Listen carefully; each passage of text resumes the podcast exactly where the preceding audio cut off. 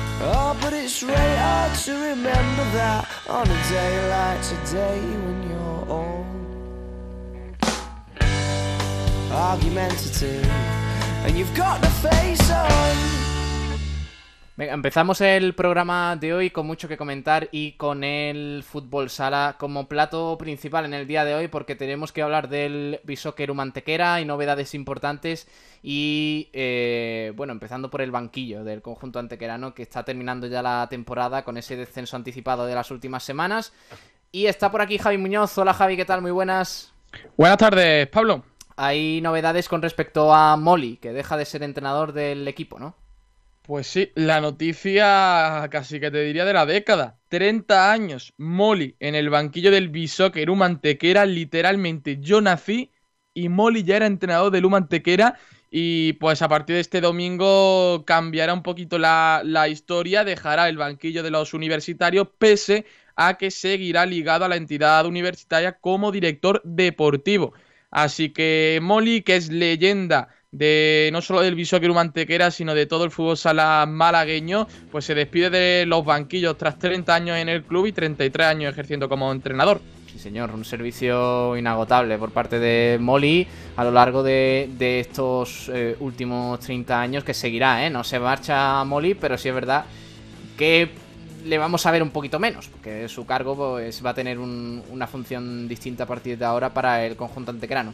De momento, eh, se sabe que Molly ocupa el puesto de director deportivo, pero no se sabe quién viene de entrenador, ¿no? Se sabe también, se sabe, ah, será su segundo entrenador, eh, José Antonio Borrego Tete, otro jugador también histórico del club que tuvo ya dos etapas como jugador y que, que, estaba con Molly en esta última temporada como segundo entrenador, también la temporada pasada. Y pues bueno, hemos visto cómo estos últimos años se ha estado formando, ya esta misma temporada hemos visto que, en el banquillo también estaba explicando mucho a sus jugadores, en los tiempos muertos y demás. O sea, que un entrenador que, que, va, a ser bueno para, para el Mantequera y aparte, que viene también de, estar junto a Molly en el cuerpo técnico. Seguro que habrá aprendido cosas, eh, a ver qué, qué, tal se produce, pero de momento eh, esa es la noticia del día. Molly que deja de ser entrenador del Bishoker Mantequera después de haberlo hecho prácticamente todo, Javi, con, ascensos históricos, con eh, además participaciones en Copa del Rey también memorables. Pues sí, llegó en la temporada 91-92 a Luma Antequera y desde entonces ha conseguido tres ascensos a primera división, conseguido en esta última década, ha conseguido ser 10 veces campeón de, España universitario, dos veces campeón de Europa, eh, ha sido tres veces elegido como mejor entrenador de segunda división, tiene un bagaje bastante, bastante completo, una trayectoria bastante buena y como ya digo, es historia del fútbol sala malagueño. Vale, pues la noticia del día. Molly que deja de ser entrenador del Bisóquero Mantequera y será director deportivo. Ayer eh, hubo un partido, es que claro, esta semana está siendo frenética para el conjunto antequerano porque el martes pasado ya jugó frente al Barcelona en el Palau Blaugrana. Ayer partido en el Fernando Argüelles eh, frente al Pescado Rubén Burela y partidazo, 4-4. Partidazo, de hecho el Luma hizo un gran encuentro, fue ganando 4-1 a falta de 10 minutos para el final, pero el problema viene ahí, en los últimos 10 minutos, que vinieron los tres goles del pescado Rubén Burela, un partido que parece controlado por, por parte universitaria, pero que al final, pues bueno, se tornó con ese reparto de puntos, los últimos dos goles en el último minuto, vinieron prácticamente seguidos. Y pues bueno, un reparto de puntos ante un equipo que se está jugando todavía la permanencia en primera división, como es el pescador Rubén Burela. Partido bastante bueno, entretenido, que siempre está bien ver tanto con el fútbol sala. Al final, al cabo, Luma es cierto que no, no se está jugando nada más allá de pues, no quedar colista que lo podrá conseguir si empata en el próximo partido. Y eso empata 4, un reparto de puntos en el Argüelles. Y ya solamente queda el último, el último encuentro, que será este fin de semana contra Peñíscola. Un equipo que también ha descendido, que ya tiene el descenso matemático, por lo cual no habrá nada en juego. Más allá que, como he comentado, que el Humantequera, pues con un empate, se libraría de conseguir, de quedar último. Aunque bueno, también es cierto que tendría que ganar su partido. El Oparrulo bueno, eh, parece que el equipo ha levantado un poquito el vuelo cuando se ha confirmado el, descenso. ¿eh? Eh, también es cierto que, la presión, digamos, de, ese objetivo de la permanencia, pues en ese tramo de la temporada entre febrero, marzo, abril, yo creo que pesó bastante al, conjunto antequerano que, que mira, pues ganó al Inter Movistar la semana pasada, plantó mucha cara en el Palau Blaugrana al Fútbol Club Barcelona y este jueves empate frente al pescador Rubén Burela en esa jornada 31 también aplazada. Vamos a escuchar a Molly. Eh, no habla sobre su marcha porque este, esta es la rueda de prensa de ayer. El anuncio del Humantequer ha sido esta mañana. Pero bueno, analiza un poquito eh, el estado del equipo en este final de temporada y nos ayuda a poner un poquito en contexto cómo está el conjunto del Fernando Orgüelles, el Humantequera, tras ese empate a 4 frente al Burela. Le escuchamos, venga. Efectivamente. Si esto a lo mejor no pasa en otro momento, podemos decir, oye, bien, que sabe bien un empate, un suma un punto en esta categoría, pero hoy, tal como está el partido, pues bueno, te sabe poco, ¿no? Eh, yo, definiría este partido eh, en dos partidos. Había dos partidos. Uno, eh, con balón de igualdad de, condiciones y a partir del minuto 10 de la segunda parte, cuando han sacado ellos 5 para 4, ese ha sido otro partido. Eh, esos 30 minutos de partido ha sido más dominio nuestro y a la prueba del primer tiempo eh, no hemos ido 3-1, hemos podido irnos el marcador mucho más amplio y el momento que hemos metido el 4 pues sabíamos que, que eso iba a ocurrir y no hemos sido capaces en 10 minutos o 11 minutos de robar ni un solo balón, de no mantener la posición. O sea, nosotros no teníamos nada que perder y mira que hemos hecho un buen partido durante esos 30 minutos. Y a raíz de eso, bueno, pues hemos sufrido mucho. Ellos con 5 para 4 han tirado dos o tres tiros a los palos que han merecido gol. En cambio, los dos últimos goles han habido dos goles que, que uno ha sido de rebote nuestro y otro por, un despiste también de, nuestro a la hora de sacar el balón. Y yo no, sé, eh, a mí el equipo en sí sí me ha gustado porque han competido eh, eh, hasta que ha llegado el momento de, ellos 5 para 4 de portero jugador. Han competido bien, hemos sido, creo que hemos sido superiores y, bueno, pues, Claro, ahora pensamos con un partido con 4-1 cómo se te escapa. Pues estas cosas son las que ocurren en esta categoría. Equipos así, con esa experiencia, te la juegan, ¿no? Y, y te la hacen, no tienen partido perdido hasta que no pita hasta el último segundo, ¿no? Y, eso no ha pasado, ¿no? Bueno, eh, no sé si el empate a ellos le vale de mucho, pero, pero bueno, hemos hecho los, nuestros deberes eh, eh, hasta el minuto hasta el minuto 10 del segundo tiempo. Pues la verdad es que está terminando sorprendentemente bien el, equipo. El, eh, el Bishoker Mantequera la temporada 2020-2021, a pesar del descenso ya confirmado hace, hace algunas semanas. Sin embargo, el equipo está jugando bastante bien y tras este 4 a 4 frente al Burela, pues afronta el final de la temporada frente al Peñíscola, ¿no, Javi? Efectivamente, a las 6 de la tarde este domingo. Pues nada, veremos qué, sucede en este fin de semana, donde ya dejando atrás el Bishokeru Mantequera y esa noticia de que Mori deja de ser el técnico del equipo, hay novedades eh, con respecto a la agenda, ¿no? Hay cositas que, comentar para este fin de, ¿no? Pues hay muchísimas cosas. Vamos a empezar primero por el playo de ascenso a Primera División Femenina, donde, como ya digo, comienza ese playo semifinal Atlético Torcal, La Boca, Telía, Alcantarilla partido que vivimos hace solamente una semana, ya que fue la última jornada de esa fase, de la segunda fase de la temporada, donde ganó el cuadro malagueño 5 a 3. Y pues bueno, se repetirá apenas una semana después, pero en este caso semifinales. Aquí se la juegan todo. Será, como ya digo, este sábado a las 6 de la tarde en Guadalajara. Me encantan los nombres ¿eh? de los equipos de fútbol sala. ¿Cómo es? la Boca Telía Futsal Alcantarilla, el patrocinador y bueno, el nombre de, de la localidad. Me encanta. ¿Qué más?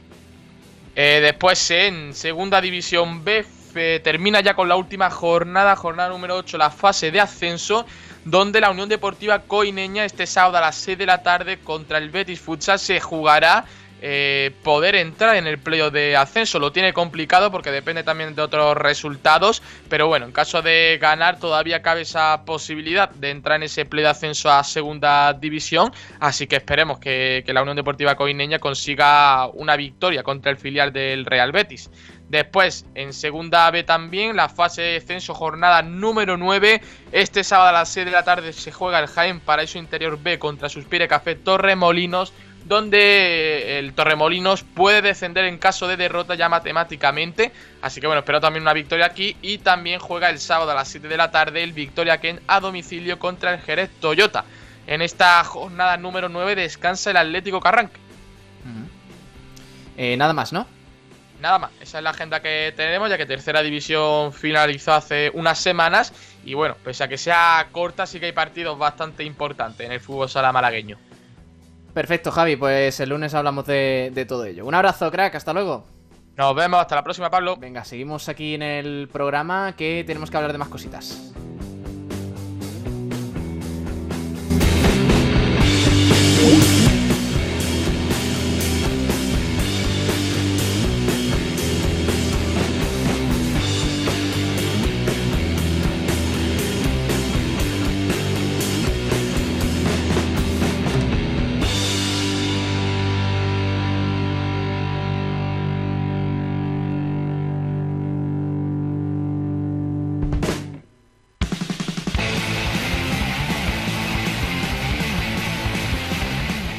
Vamos a hacer un pequeño cambio de guion porque ahora vienen los compañeros de, de baloncesto, de tenis, también tenemos que hablar de, de, balonmano, por supuesto, para este fin de semana. Pero vamos a pasar antes al fútbol base, siempre lo solemos dejar al final. Pero hoy vamos a hablar con Antonio Roldán un poquito antes de tiempo para, para, bueno, tocar todo lo que tenemos en el día de hoy. Categoría juvenil, División de Honor Juvenil, Grupo Cuarto, el análisis de la plantilla de la División de Honor Juvenil, el, Grupo Cuarto de, Málaga. Repasamos un poquito fechas para las semifinales y también para la final de la Copa de Campeones de Juveniles, donde estará el Málaga Club de Fútbol y, eh, bueno, la sede posible de Marbella, que tiene muchas opciones de, acoger esa, esa Copa de Campeones. Veremos qué sucede eh, en este repasito a la cantera, como siempre, con los talleres metálicos Diego Rodríguez y con Antonio Roldán, que ya nos acompaña por aquí para hablar de todo ello en esta jornada de viernes. Hola Antonio, ¿qué tal? Muy buenas.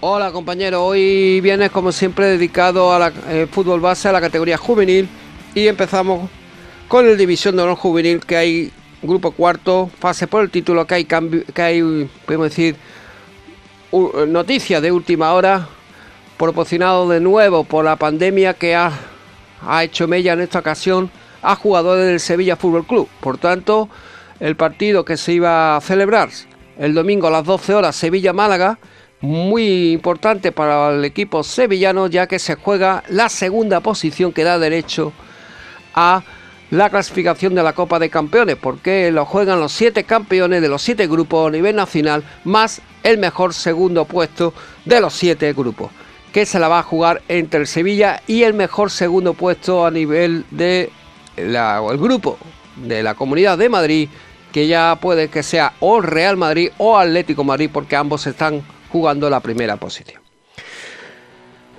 En cuanto al, a este grupo de fase por el título de División de Honor Juvenil Grupo Cuarto, al estar en juego la segunda posición, pues se va a suspender no solo este partido, evidentemente, sino toda la jornada. Por tanto, eh, había unos choques muy interesantes de los equipos malagueños, todos a domicilio, Cádiz Tiro Pichón, Betty Vázquez Cultural y Calavera San Félix. Y ya han nombrado, evidentemente, Sevilla Málaga. El Calavera San Félix es, recordamos que son equipos vinculados a la cantera Calavera de Real Betis Balompié y San Félix del Málaga Club Y no hace falta más que recordar que el Málaga el miércoles pasado, partido aplazado por COVID-19 de los jugadores del Málaga, de varios jugadores, pues vencieron claramente 3 a 0, como ya ayer hicimos una amplia crónica que la ha valido para ser campeón de grupo una edición más de las ocho ediciones últimas, cinco ha sido campeón del Málaga y un trabajo excepcional de su técnico Nacho Pérez Santamaría. Después al final del programa vamos a, eh, a, destacar a qué jugadores eh, podíamos tener en cuenta de cara al futuro de este equipo. En cuanto a la división de honor juvenil grupo, eh, bueno, en cuanto a la fase por el ascenso, grupo cuarto evidentemente, pues eh, los dos equipos, tanto Dos Hermanas San Andrés como 26 de febrero, ya se han, hace ya tres jornadas, pues están descendidos matemáticamente, pero está en la horrilla en la última jornada de pues llevarse a su casillero la clasificación los últimos tres puntos de la temporada. Dos Hermanas San Andrés juegan su estadio en el Duende, ambos equipos malagueños juegan en su estadio frente al Córdoba. Ojo que ha hecho una gran segunda parte de campeonato por la fase de, de, la permanencia en estos seis jornadas, ya que es segundo. Partido se va a celebrar sábado a las 12 horas en el campo del Duende. También en casa, el 26 de febrero, juega 24 horas después, porque juega domingo a las 12 horas en la Virreina. Recordamos el 26 de febrero noveno con 22 puntos y Atlético Saluqueño, su gran rival, ya que viene aquí a por todas porque se juega la permanencia. Hay que recordar que el equipo gaditano es cuarto en la posición, en la clasificación. Ya dejando la categoría División de Honor Juvenil, nos centramos en la Liga Nacional Juvenil Grupo 13, fase por ascenso con nada novena, donde los horarios son los siguientes. Marbella, Los Molinos, domingo a las 18 horas, al igual que Conejito Málaga, frente al Linares Deportivo. Recordamos que el Marbella es primero y se enfrenta a Los Molinos, que es noveno y Conejito Málaga es séptimo, el único equipo que está fuera de, los puestos de permanencia, está fuera, pero a un punto solo de la permanencia. Linares Deportivo es tercero. San Pedro, Medina de Melilla, San Pedro cuarto, Medina quinto, sábado a las 12 horas. Y por último, en cuanto al equipo malagueño, segundo, Mortadelo recibirá Real Jaén octavo, domingo a las 18 horas.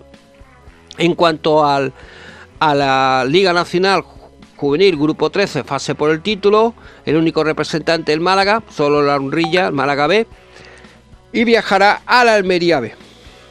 Enfrentarse a la Almería B, el duelo de filiales, domingo a las 12 horas. Nada en juego, porque ninguno de los dos equipos pueden ascender ya que son filiales.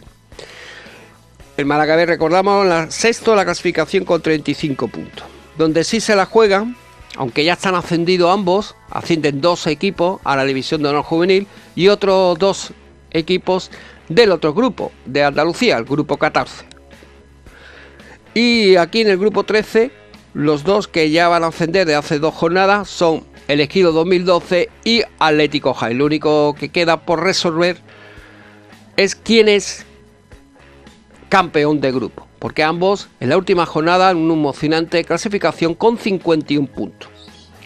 Recordamos que ambos juegan en casa la última jornada, el elegido 2012 frente al Granada B y Atlético Jaén frente al último, Aledín Balompié, ya que Granada B es cuarto, por tanto, en teoría, el partido es más asequible para el equipo ginense Atlético Jaén, el rival, para quedar finalmente campeón del grupo 13 de la Liga Nacional Juvenil en la temporada 2021.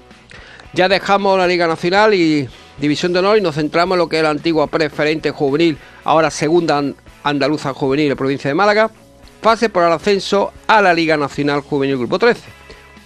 Última jornada, los horarios son los siguientes. Marbella B se enfrentará a Fuengirola Atlético, sábado a las 17.15. Escuela de Fútbol Francisco Castejón, sábado a 19 horas, recibirá al Malaca. Dos hermanas San Andrés B, filial, domingo a las 12.30, frente al, al, al equipo del Puerto Malagueño. Y estos son los equipos que eh, vamos a repasar la clasificación donde el Atleti ya es campeón y por tanto nuevo equipo de Liga Nacional Juvenil, grupo 13 con 48 puntos y en 23 partidos, en 26 en 27 partidos, quería decir, 51 puntos Puerto Malagueño en 27 en 29 partidos porque han jugado dos partidos más en la primera fase. 43 puntos en 23 partidos el Malaca, tercero, y ya 46 puntos Marbella B en 27 partidos. Esto es lo como ha quedado la clasificación y por tanto, repito, Fungiro Atlético, nuevo equipo de la Liga Nacional Juvenil Grupo 13 para la próxima temporada. Desde aquí las felicitaciones. Segunda Andaluza Málaga. Por la fase por el descenso, también la jornada novena. Hay que recordar que son 14 jornadas. Descansa Rincón y a la Torre. Los horarios son los siguientes: sábado, Atleti Porta Blanca frente a la Estepona, eh, sábado a las 12 horas, sábado a las 17.30 Conejito Málaga B, El Palo, sábado a las 20 horas Mija La Laguna Vázquez Cultural B, sábado a las 20 horas Tiro de Pichón B, La Mosca, el único partido que se va a celebrar el domingo y en la matinal y muy tempranito, domingo a las 10 horas, Romeral Ronda. La clasificación permanece los seis primeros y vamos a repasar. 35 puntos a Lorín de la Torre, quinto y sexto 31 Atleti Puerta Blanca. Mientras el séptimo, con opciones todavía a dos puntos de la salvación, la Mosca con 29, Rincón a tres puntos y un partido menos con 28, al igual que Mija La Laguna también con 28.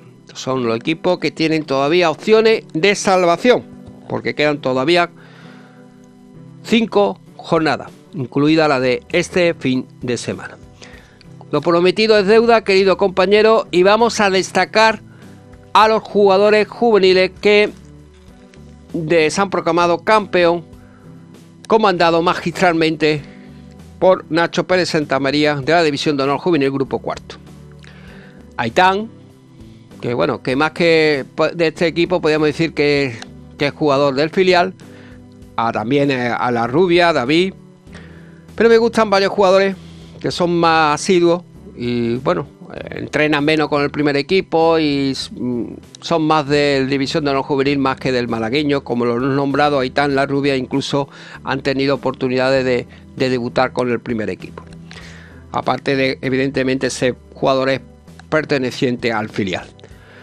Pues Juan, Luis Lanzán, me gusta mucho, lateral zurdo, un extremo Joaquín Martínez, conocido cariñosamente como Oso, también jugador que me gusta bastante.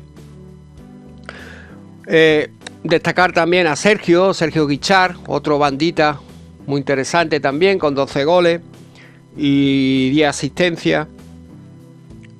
Andrés Carlos, de primer año juvenil, rinconero, pasé más, para dar más señas, Andrés Carlos Caro Loren, evidentemente, delantero con 24 goles, Lorenzo Zúñiga, que ha jugado en el filial y también incluso en el primer equipo, Roberto Fernández, gran jugador con 20 goles, Tamarín, el centro del campo, Matías de central, que incluso ha, debutado con el malagueño. En definitiva, equipo hay, para, para, para soñar, ¿no? Que nos puede dar bastante alegría de cara a un futuro. Esto es todo, este pequeño homenaje después de ayer también haber dado una gran crónica, amplia crónica sobre el partido del Málaga 3 Real Betis Balompié, pues este pequeño homenaje a los integrantes del División de Honor Juvenil Grupo Cuarto que bueno, queríamos dedicárselos de aquí, ¿no? Y bueno, pero de Mica con el primer equipo, hablo de entrenamiento, hablamos de, de Ibrahima, era un jugador de segundo año juvenil en el centro del campo que lleva ya cuatro temporadas y ha sido premiado por Sergio Pellicer. Un fuerte abrazo, querido compañero, y nos escuchamos ya a partir del lunes.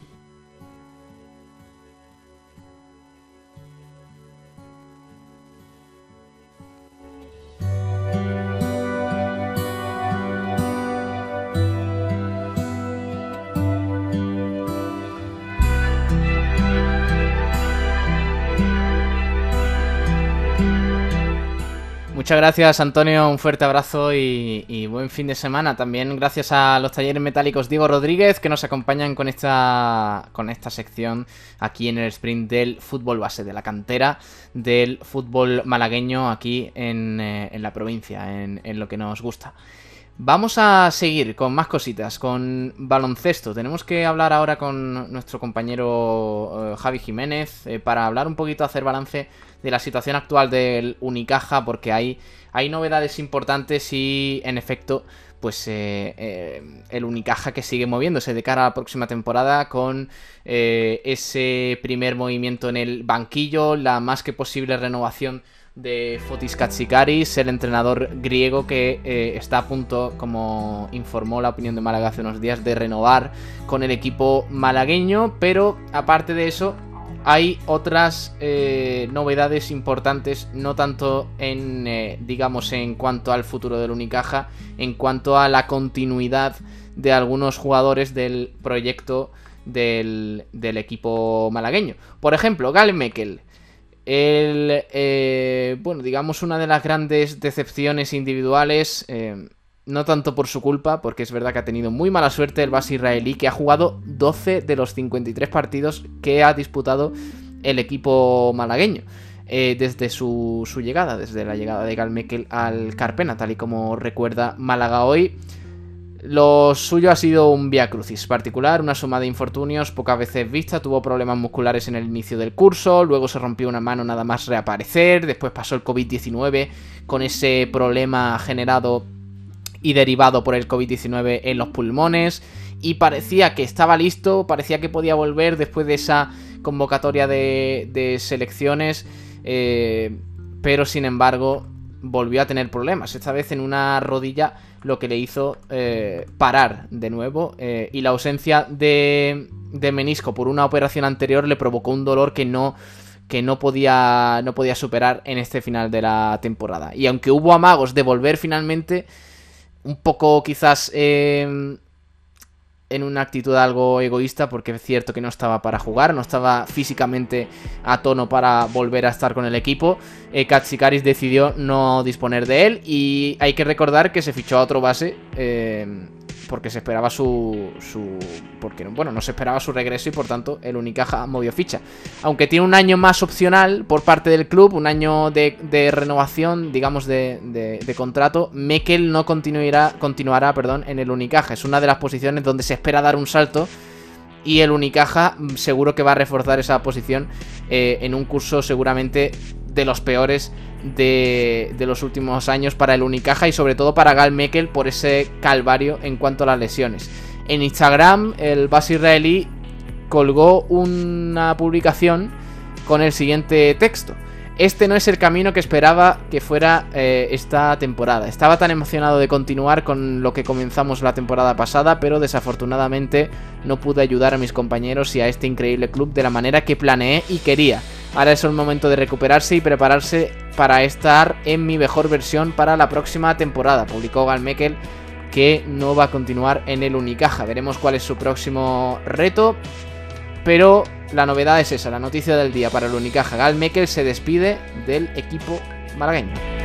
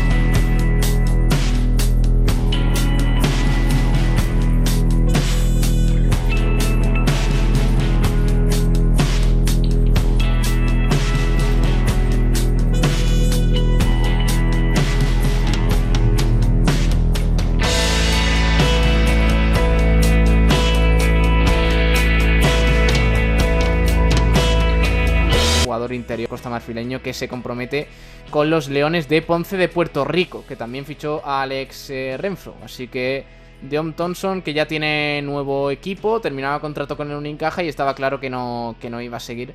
Eh, pero sí es cierto que ha sido todo muy rápido. Menos de una semana después de terminar la temporada con el Unicaja ya tiene nuevo destino y como digo es este equipo. El Leones de Ponce de Puerto Rico que están apostando fuerte de cara al nuevo curso y también incorporación pues de, Alex Renfro, que es el jugador, era jugador del San Pablo Burgos y hay que recordar que también está en el país caribeño José Juan Barea, que dejó el Movistar Estudiantes para firmar por el Cangrejeros de Santurce.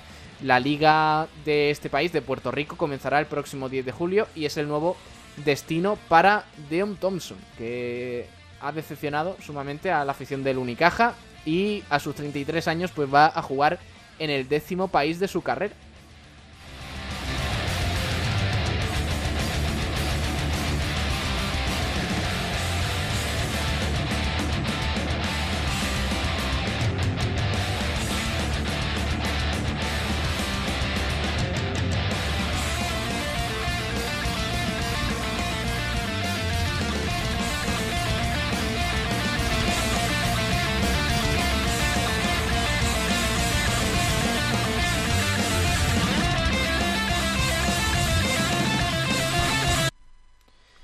Esas son las dos noticias del día del Unicaja en cuanto a la planificación de la próxima temporada. Gal Mekel y Deon Thompson que no continúan en el equipo. Gal Mekel sin equipo todavía, recuperándose de esos problemas eh, físicos. Mientras que Deon Thompson pues, se marcha a Puerto Rico. Vamos a avanzar, seguimos con más cositas. Tenemos que hablar de tenis porque hay novedades en cuanto al próximo torneo de Alejandro Davidovich. Está por aquí José Martínez. Hola José, ¿qué tal? Muy buenas. Muy buenas, Pablo. Eh, juega Alejandro Davidovich el Roland Garros, un torneo muy importante que empieza en breve y parece que ya tiene rival, ¿no? Pues sí, eh, hace poco, creo que fue anoche, se conocieron los cuadros de este segundo Gran Slam de la temporada. Por suerte, Davidovich por ranking ha podido entrar sin tener que pasar por la fase previa. Y como tú dices, tiene un primer rival en un primer partido que a priori es asequible. Se enfrenta al número 105 del mundo, que es Mikhail Kukuskin, que a pesar de ser un tenista ya veterano y que nunca ha sido muy puntero, sí es cierto que ha tenido partidos contra los grandes jugadores los que ha sorprendido. O sea que a pesar de ser un partido a priori fácil, tiene que tener mucho cuidado David. ¿Cómo eh, afronta el malagueño esta, este torneo? Porque ese, digamos, al que llega con un poquito más de descanso, ¿no? En las últimas semanas es verdad que se lo ha tomado con un poquito más de calma para llegar bien a Roland Garros. Pues sí, como tú dices, estas últimas semanas han sido atípicas para él este año, porque eh, jugaba torneos y torneo también entre semanas, pero yo creo que también debido a esas molestias que venía arrastrando después de lesionarse en el Master 1000 de Monte Carlo, ha decidido tomarse estas dos semanitas de, de reposo y de preparación y algo que yo creo que le va a venir muy bien, porque viene fresco de piernas, que es lo principal en un tenista y más con su juego, que es un jugador muy agresivo, que le gusta subir a la red y en un torneo a 5 o 6 y en tierra batida, que es la superficie más exigente, puede agradecer mucho estas dos semanas de descanso. ¿Cuándo es el Roland Garros? ¿Qué, qué fecha tiene? Eh, eh, ahora mismo se está jugando clasificatorio y Davidovich comenzaría a jugar el domingo. El domingo comienza la, la primera ronda. La hora 1 se conoce, pero es el domingo 30 de mayo, primer partido de Davidovich aquí en Roland Garros, que de ganar se enfrentaría en segunda ronda a un jugador proveniente de la clasificación o a Hurkacz, que fue el último campeón del Master 1000 de Miami. O sea que el cuadro también un poquito suerte el primer partido, pero en el segundo ya se le complican las cosas. Pues nada, esa es la noticia de en cuanto a tenis. Eh, Alejandro Davidovich, que se medirá en primera ronda a Mikhail Kukushkin. Vaya, vaya nombre. ¿De dónde es este? Es kazajo, nació en Rusia, pero juega por juega para Kazajistán. Oye, por cierto, otra cosa, ya que eh, te tenemos por aquí, el otro día hablamos de que eh, eh, la noticia de Diario Sur, ¿no? Que nos eh, informaba de que mm, el sistema de ranking de ATP este año con el COVID-19 y todo eso, como que se ha paralizado un poco y eso ha evitado muchos movimientos en la, en la clasificación. No sé si, si estás un poco al tanto de ello. Eh, decía Diario Sur que en una situación normal de, sin pandemia, sin, eh, torneos aplazados y todo eso, posiblemente con los resultados que ha obtenido Al- Alejandro Davidovich, eh, ocuparía una plaza mayor si no, digamos, hubiera habido toda esta paralización del tenis a nivel mundial. Eh, ¿Cómo lo ves tú? Pues coincido totalmente, porque esta congelación de puntos, como hay jugadores que a lo mejor cuando empezó el torneo no podían viajar a distintos torneos porque su país de proveniencia a lo mejor no, no podían viajar, la ATP decidió como congelar puntos y que solo contasen los resultados actuales. Entonces, para algunos jugadores, sobre todo los que están lesionados, como viene a ser Federer, Federer lleva un año sin jugar y aún, se- aún es top número 8 del mundo. Algo que en situación normal habría bajado mínimo hasta el top 25. Y Davidovich, pues es la mala suerte que ha tenido, porque los buenos resultados que está cosechando, si los rankings no estuviesen paralizados, estaría mucho más arriba. Bueno, pues eh, veremos qué, qué ocurre con Alejandro Davidovich, que ya se prepara para el eh, torneo Roland Garros, digamos uno de los más importantes del año, ¿no? Sí, es uno de los cuatro Grand Slam del año, el segundo. O sea que, y, y encima también por esta fecha suele generar mucha expectación.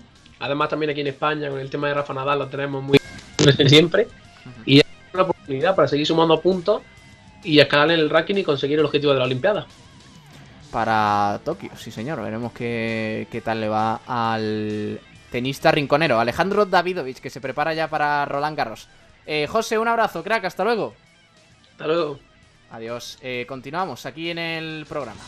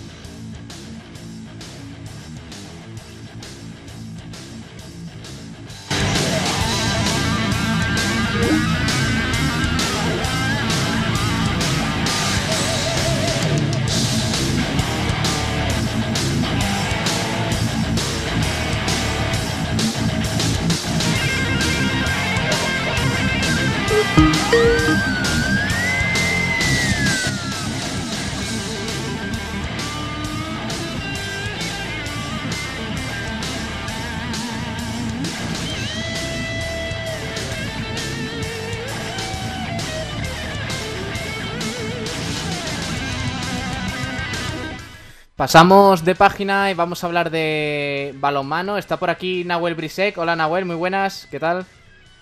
Hola Pablo, ¿qué tal? Buenas tardes. Eh, antes de nada, porque, bueno, ojeando un poco la, eh, la información de esta mañana eh, a nivel deportivo, en cuanto al Barcelona, no, no solemos hablar del Barcelona, pero Joan Laporta, el presidente del club, ha dado una rueda de prensa esta mañana y ha confirmado que un malagueño va a ser el próximo entrenador del Barça. Efectivamente, ya pudimos hablar, hablar con él cuando ocupaba su etapa en el Alborg, en Alemania, y el sustituto de Xavi Pascual, que jugará hasta final de la temporada con una Copa Sobal y una Champions Final Four en juego, será Antonio Carlos Ortega, el malagueño, que, como he dicho, mítico jugador del Barça, mítico jugador también de, la Antequera. Así que tenemos presencia malagueña, además del Iberoquino Antequera, en la Liga Sobal la temporada que viene. Qué bueno. Es una gran noticia. El malagueño Antonio Carlos Ortega, que será el nuevo entrenador del Barcelona. Está confirmado, vaya, es una noticia, no es, eh, digamos, eh, rumor. Eh, lo ha confirmado el, próximo, el, mismo presidente del Barcelona, Joan Laporta, que Antonio Carlos Ortega, el malagueño, será entrenador del Barcelona de balonmano. Por tanto, la próxima temporada tendremos ahí un interesante Iberoquino Antequera frente precisamente al equipo dirigido por, por, el malagueño Antonio Carlos Ortega. Con esa noticia empezamos de balonmano porque también tenemos que hablar del, de, bueno, de toda la previa que tenemos para este fin de semana, empezando por el balonmano Malacosta Nahuel que afronta su último partido de la temporada, se jugará en Alaurín, por cierto, en Alaurín de la Torre, frente a la Leche, ¿no? Efectivamente, jugarán y recordarán a los aficionados aquella final histórica que se vivió en septiembre, que se vivió en el pabellón El Limón de Alaurín de la Torre, entre Málaga Costa y, Balonmano Elche. Eh, vigentes campeonas de la Copa de la Reina y las que ganaron en aquella ocasión en septiembre de 2020, en un partido bastante interesante y llamativo. Ninguna de las dos, eh, ninguna de las dos escuadras tiene nada en juego, por lo cual es un simple partidazo para, para disfrutar de, de él por lo cual no queda otra cosa que sentarse a disfrutar. Al fin y al cabo, Elche ya está bastante alejado de los puestos por, de Europa, pero al haber ganado la Copa de la Reina puede, eh, tiene su plaza para jugar la EHF European Cup y el Málaga Costa tres cuartos lo mismo. Al, haber ganado el trofeo continental ya tiene su invitación por parte del órgano europeo para jugar el torneo europeo. Vamos a escuchar a Suso Gallardo, al entrenador del balonmano bueno, Vamos a intentar cambiar de este último mes, que es verdad que en Liga no, estamos consiguiendo resultados positivos. Y, bueno, y acaba con, un buen sabor de boca, que creo que la temporada así lo merece, ¿no? Que es lo más, lo más importante y más después de una temporada histórica. Esperemos, esperemos que sea una fiesta, ¿no? Yo creo que son dos grandes equipos, que hemos hecho una grandísima temporada. Ellas vienen de, ser las actuales campeonas de la reina, nosotros de ganar, de ganar tres títulos. Alaurín siempre es un sitio que siga siendo, siga siendo especial, siga siendo magia y, vivamos un, sábado vibrante de Vibrante, frente al Elche. Es el partido que, que, cerrará la temporada, una temporada histórica. También su temporada el equipo de Quino Soler, que como ya sabemos y hemos dicho en diversas ocasiones la temporada siguiente para hacer un mejor papel la temporada 2021-2022. Se enfrenta ante el balonmano de, la categoría. El equipo gallego viaja a Málaga, viaja al pabellón de Rivos, al colegio hemos previsto, que ya hemos comentado que ya están cumplidos por parte del equipo blanquiazul. Y habla en este caso Curro Muñoz sobre este partido del tropo de la permanencia. Le escuchamos, venga. Pues la verdad que, que es el último partido en casa y tenemos la suerte de peinar ante nuestra afición. Eh, está claro que va a ser un partido complicado, pero bueno, eh, tenemos la ilusión de, eso, de, ganar este partido para despedirnos con buenas sensaciones, ya que venimos de dos derrotas en los últimos partidos y, queremos despedir el año con, esa victoria y quedando primero de, de, esa, de este grupo de, de descenso y despedirnos así con las mejores, mejores sensaciones. Así que bueno, espero que el sábado tengamos la fortuna de, de llevarnos los dos puntos y celebrar la victoria y celebrar el liderato de este grupo y acabar la temporada de la mejor manera ante los nuestros. Bueno, ese es el objetivo, digamos, de todo, de todos los equipos que afrontan ya este cierre de la temporada. Al menos los que tienen el objetivo ya sellado, como es el caso del, del Trops Málaga, que es terminar la temporada con las mejores bueno, sensaciones. Bueno, pues el último partido de liga. Aquí sí, Ruiz. Sí, dime, dime. Sí, no, te decía que efectivamente, al fin y al cabo, eh, se ha hecho una muy buena segunda parte por parte del Trops Málaga, así que qué mejor manera de cerrar esa segunda fase, esa fase por la lucha por la permanencia, que siendo primero y siendo pues uno de los equipos más dominadores de, de la fase. Eh, veremos. Eh, el Iberoquino Antequera también termina la temporada, ¿no? Frente al Sporting Alicante. Efectivamente, el Iberoquino Antequera que recibe en su casa, en el Fernando Argüelles, tras perder el pasado fin de semana contra el filial azulgrana, eh, jugará este fin de semana en el pabellón Fernando Argüelles, como tú bien lo has comentado, al Horneos Sporting de Alicante, en una tarde que será histórica para el club balonmano Los Dólmenes y Antequera. Al fin y al cabo, se celebrará el ascenso a la Liga Sobal con un equipo, en el partido, ya centrándome en el partido, con un equipo menos experimentado, menos curtido, se dará oportunidad a aquellos que no la hayan tenido a lo largo de la temporada, pero ya con los ojos de, en mente, con la mirada puesta en la temporada siguiente, en la que serán uno de los mejores equipos de, del balonmano español y así lo han demostrado a lo largo de, esa temporada. Sí, señor. Eh, se espera una temporada muy interesante ¿eh? para, para el Iberoquino Antequera, para el resto del balonmano también, por supuesto, la próxima temporada, pero de momento afrontamos este partido que el lunes analizamos ya más tranquilamente este eh, Iberoquino Antequera Sporting Alicante para poner el broche final a la temporada, la gran temporada del conjunto de Lorenzo Ruiz, que habló eh, ante un poquito los medios de comunicación y bueno, hizo este análisis para el partido que cierra la temporada. Le escuchamos. Un partido de liga, una fiesta, intentar que la gente esté bien, jugar todo el mundo. Es decir, eh, se da una serie de circunstancias que, es para celebrarlo, ¿no? Eh, el último aquí en casa, el aficionado, luego se supone que vamos a hacer una fiestecilla por ahí. Es decir, muy contento, muy contento y por fin hemos conseguido el objetivo que es algo brutal, ¿no? Y hay que tener conciencia de que lo que hemos hecho es algo grande y que la gente disfrute y se lo pase bien. Alicante es un equipo un equipo muy correoso, eh, tiene muy buena primera línea, eh, el central es un magnífico jugador que conecta con el pivote segunda línea y da mucha continuidad, juega muy bien el contraataque en segunda oleada, tiene portería, es decir, un equipo un equipo que ha llegado por sus propios méritos arriba a la fase de ascenso y por supuesto van a crear espectáculos, van a dar espectáculos y van a intentar ganarnos como todos los equipos, ¿no? Y nosotros tenemos que tener la, mente muy fría, hacer un partido, un buen partido, sobre todo para el aficionado, que disfrute de la fiesta y esa es la idea, no, no, es otra, ¿no? Evidentemente sin ninguna presión, pero bueno, hay que ganar, evidentemente hay que intentar ganar y competir, eso es lo más importante. No, no hay, en principio, en principio no hay ningún lesionado, jugamos todos y a disfrutarlo, ¿no? Y a disfrutarlo. Yo voy a intentar que juegue todo el mundo, da muchas rotaciones y que la gente disfrute, evidentemente que la gente disfrute. Pues el aficionado, lo único que le digo es que esta es la antesala del año que viene. Espero que la gente se apunte y, y realmente se conecte y se enganche otra vez al balonmano. Hemos conseguido algo muy grande, la gente de la casa y con gente de fuera, evidentemente. Pero el año que viene espectáculo, queremos, queremos que el balonmano sea espectáculo deporte y espectáculo y que realmente la gente disfrute cada vez que va al Fernando del Guayano y eso es lo único que perseguimos, lo único, que la gente disfrute y, sea un momento de diversión y un momento de estar con tu equipo y sufrir, evidentemente, o sufrir mucho, pero hombre, codearte con los mejores equipos de España yo creo que es algo, es algo alucinante, ¿no? Que hay que disfrutarlo.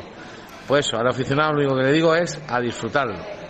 Sí, señor, a disfrutarlo. Ese es el mensaje, digamos, del Liberoquinante que era para, para este último partido. Por cierto, que el alcalde de, Antequera, Manolo Barón, ha anunciado en la cadena SER, en la SER de Antequera, que este sábado habrá recepción del Iberoquino Antequera en el ayuntamiento de la localidad por su ascenso. Los jugadores recorrerán antes algunas calles en autobús, en un autobús descapotable y, por tanto se va a hacer una buena fiesta, Nahuel.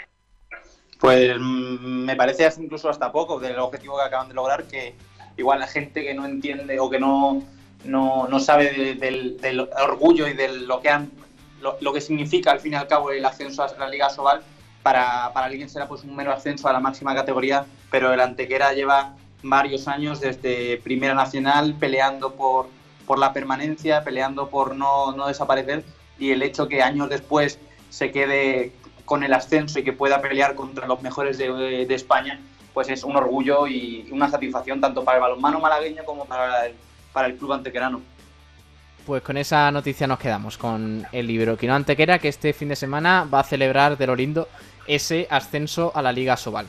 Eh, Nahuel, de agenda no tenemos nada, ¿no? De agenda ya ha terminado todo, así que no nos queda más que, que disfrutar y empezar a contar los minutos para que vuelva el balonmano playa, que es lo bonito. Es verdad, correcto. Eh, estaremos atentos a eso. Nahuel, un abrazo, hasta luego. Adiós, Pablo, hasta la próxima, muchas gracias. Venga, seguimos aquí ya encarando los últimos minutos. Tenemos que comentar algunas noticias y vamos cerrando.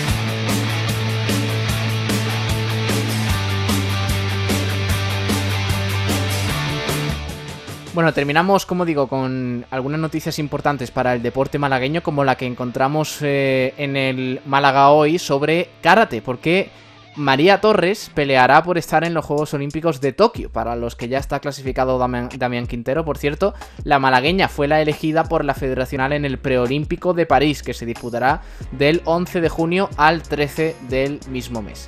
Allí se repartirán tres plazas para el gran evento deportivo eh, de este 2021. Una oportunidad importante para María Torres de tan solo 22 años que tendrá que estar entre las tres mejores en la categoría Kumite para poder conseguir el billete olímpico.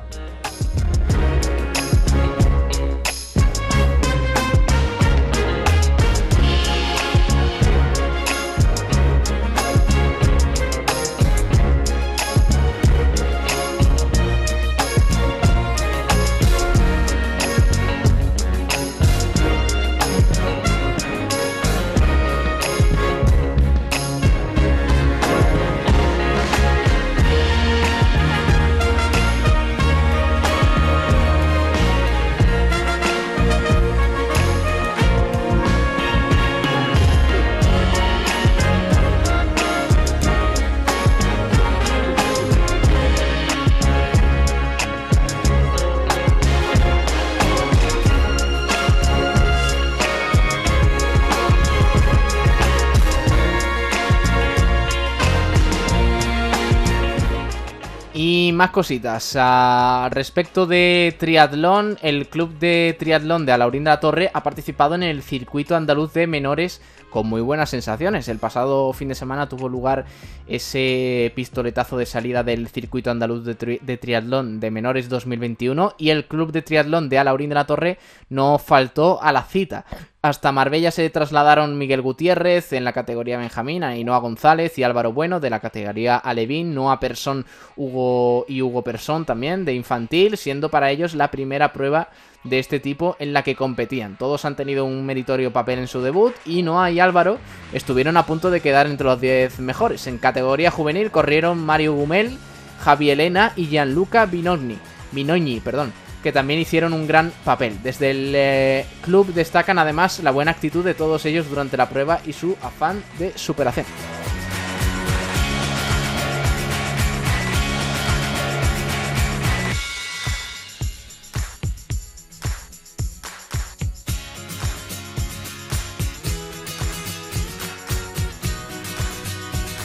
Además, en cuanto a baloncesto más eh, de base, digamos, Coín acogerá la jornada final de la, de la primera liga Primavera Baby Basket Diputación Provincial de Málaga. Este sábado de la mañana a 2 de la tarde. Esta competición dirigida a menores de edades comprendidas entre 4 y 8 años contará con 4 representantes, dos en categoría femenina y dos en masculina de los eh, municipios participantes.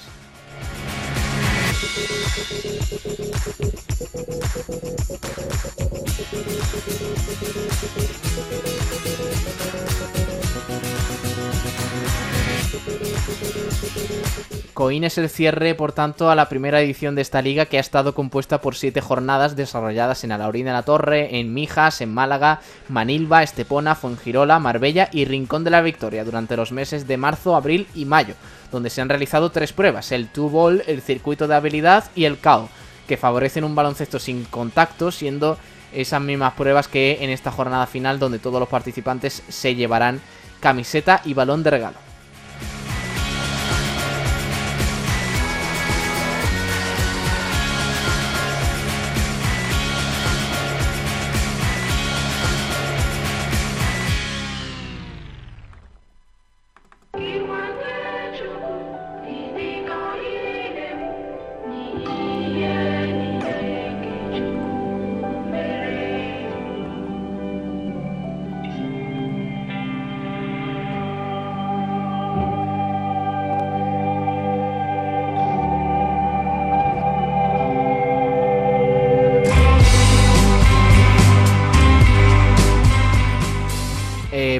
Los habitantes de Laurín de la Torre, este fin de semana hay un evento especial. Entre las 8 de la tarde y las 11 de la noche, eh, como digo, este es sábado, eh, tendrá lugar un taller de graffiti, batallas de gallos, un campeonato de rap y exhibiciones de monopatín, en una iniciativa en la que colaboran EO, EO y diversas áreas municipales del ayuntamiento. Ese programa, como digo, de ocio alternativo, Quedamos, ese es el nombre, dirigido a la juventud de Alaurín La Torre, regresa este fin de semana con cambio de escenario. En esta ocasión los jóvenes se trasladarán al parque de skateboard de Ermita del Cerro, después de varias eh, citas celebradas en la Plaza de España semanas atrás. Música, deportes y arte urbano en forma de graffiti son algunas de las actividades que formarán parte de este evento. Como digo, mañana en Alaurín de la Torre, en ese... Eh, a ver, en ese skate eh, skateboard de Ermita del Cerro, los que viváis en Alaurín de la Torre lo conoceréis mejor, entre las 8 de la tarde y las 11 de la noche.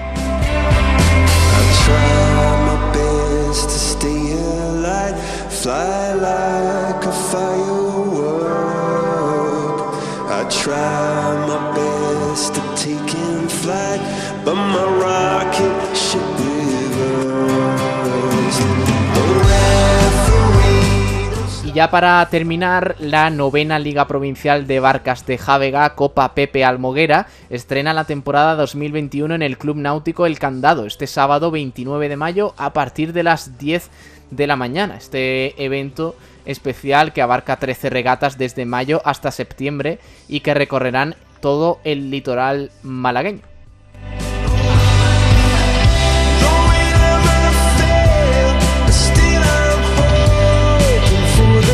Ha sido la presentación de este evento donde, bueno, la regata Gran Premio Benalmádena será el sábado 26 de junio, la regata Gran Premio Carihuela el domingo 27, en fin, hay muchos eventos, por ejemplo, también la regata Gran Premio Cala de Moral el sábado 3 de julio, también en Torremolinos el 10, en El Palo ese mismo 17 de julio, en Pedregalejo al día siguiente, el 18 de julio, en Rincón de la Victoria el 24, en La Araña eh, domingo 25 de julio, también eh, Gran Premio Ciudad de Málaga ese 31 del mismo mes, en horario de tarde, en Torre del Mar el 7 de agosto, en Welling el 14 de agosto, en la regata Gran Premio Provincial de Málaga el 28 de agosto. Hay muchos eventos de esta Liga Provincial, la novena edición de Barcas de Jávega Copa Pepe Almoguera.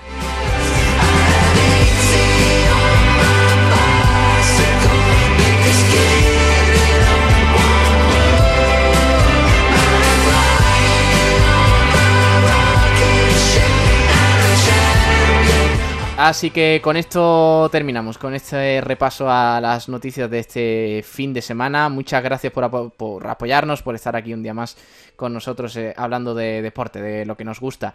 Gracias, sean felices y disfruten del fin de semana aquí pegados a la radio del deporte, a Sport Direct Radio. Un abrazo enorme y se quedan ahora con el resto de la programación. Hasta luego, adiós.